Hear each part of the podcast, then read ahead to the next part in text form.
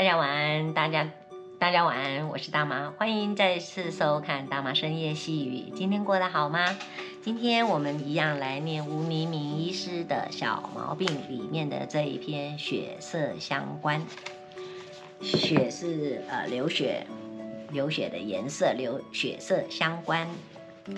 想象一种殷红，很浓稠，泛着丝绸般的微光，它在流动，缓慢的却有速度的不断漫溢扩张，而后沿着边角哒哒滴落。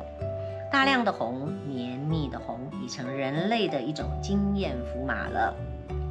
血色泛滥多半是恐怖场景，无论是电影虚构里或者现实世界中。有时我在想，究竟是带有铁质的血颜色为红，刺目的红，使得血流成河，看来惊心，还是深红，令人想起血，关乎生命的威胁，因此警示系统才多用红色作为提醒。若倪匡书写的蓝血人成真，那么在他们的星球上，会不会是无边漫流的青蓝为一种树立的颜色？不怕血，也许是从医之人最基本的配备吧。过去访问某早期政要的女儿老阿嬷是这么提起父亲当年糗事的。起初，他在日本时代也曾曾长辈期许入台北医学校就读，孰料就在首次上解剖他解剖课时，眼见刀剪分开血肉，他咕咚一声，不由不由分说便昏倒了。醒来后改攻农学，矢志绝不再走医学一途。还好我够强壮，并不害怕看见血。血之令人坐头晕，原因有视觉也有嗅觉。冲鼻而来的浓烈腥气，带铁锈味，总叫人交感神经紧绷。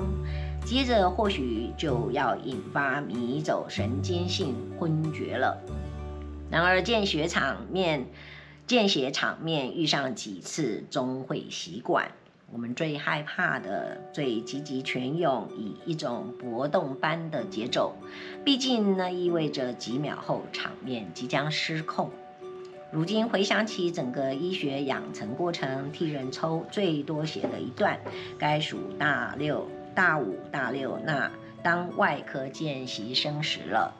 微练习抽取静脉血技巧，全组同学需排班，在清晨五点多天色微明时赶抵外科病房，准备针筒、弯盆、酒精棉、止血带，接着自抽血车上取下已贴妥标签的试管，鼓起勇气分头走闯病房，那多像一种马上揭晓的赌注啊！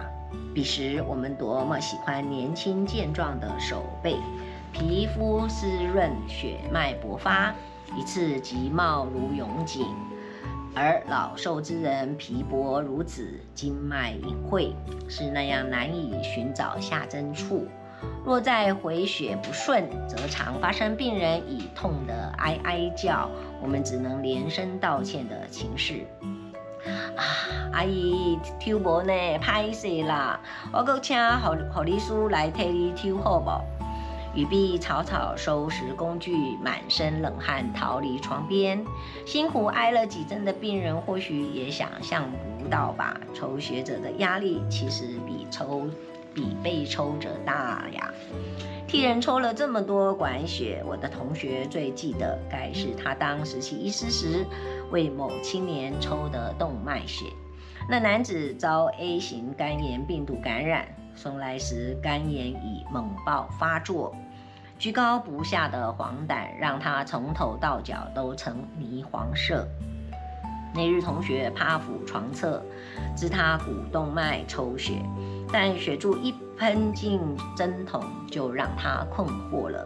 明明该是鲜红的动脉血，为何血色这么暗沉？是针，是针针，是针尖误入静脉，以致抽错了吗？他反复抽了数次，送验后才知道，原来是肝炎造成的肝脏衰竭。过多胆红素累积，使男子的动脉血呈现黑色，因而近视源于静脉了。男子病逝后，同学郁郁转告我此事，我不禁想象那预告着死亡的黑血，它是这么哀沉自重。关于血色，还有别的故事可说。轮值急诊外科某夜救护车送来两个男孩，十几岁的少年与友伴嗑了药，飙车撞上电线杆，送来时一人已没有心跳，少年的头的颅底撞裂了，鲜血不断从耳道里流出一个极难止血的位置。那夜即便众人团围聚床边压胸给药。不断输血喊输液，少年面容仍惨白着。忽然间，少年的手机在角落凄厉响起，铃铃一声吹过一声，我们俱被那突如其来的音乐声吓得安静下来了。是有谁在担心着他吧？但无人敢去应答，铃声也并不放弃，停了又响起，停了又响起。他听来无比急切，谁也不知道急诊室怎会有这样大的回音。终于，某回铃声大作时，学长迟疑片刻，上前接听了。他对话机另一头道：“你儿子在急诊，赶快过来吧。”当时我们正压着少年的胸膛，一下一下，一下又一下。我还想，那男孩他是不是把全身的血都流光了？因为整个担架、急救床以及地板上都淹满、淹满了澄清透明的血。血被大量输液稀释后的颜色，随着一波波压胸的节奏，水体轻轻震晃着，令人头晕。男孩的血像洗洗笔水般，那么淡，那么薄。那么脆弱可及，仿佛就注定了他消亡的终局。各位观众朋友，呃，这一集我们早一点播出，因为嗯有一点点这个血色的相关，确实是有一点点的沉重。那无论如何，还是祝福大家都有一个好梦。大家晚安，我们下次见。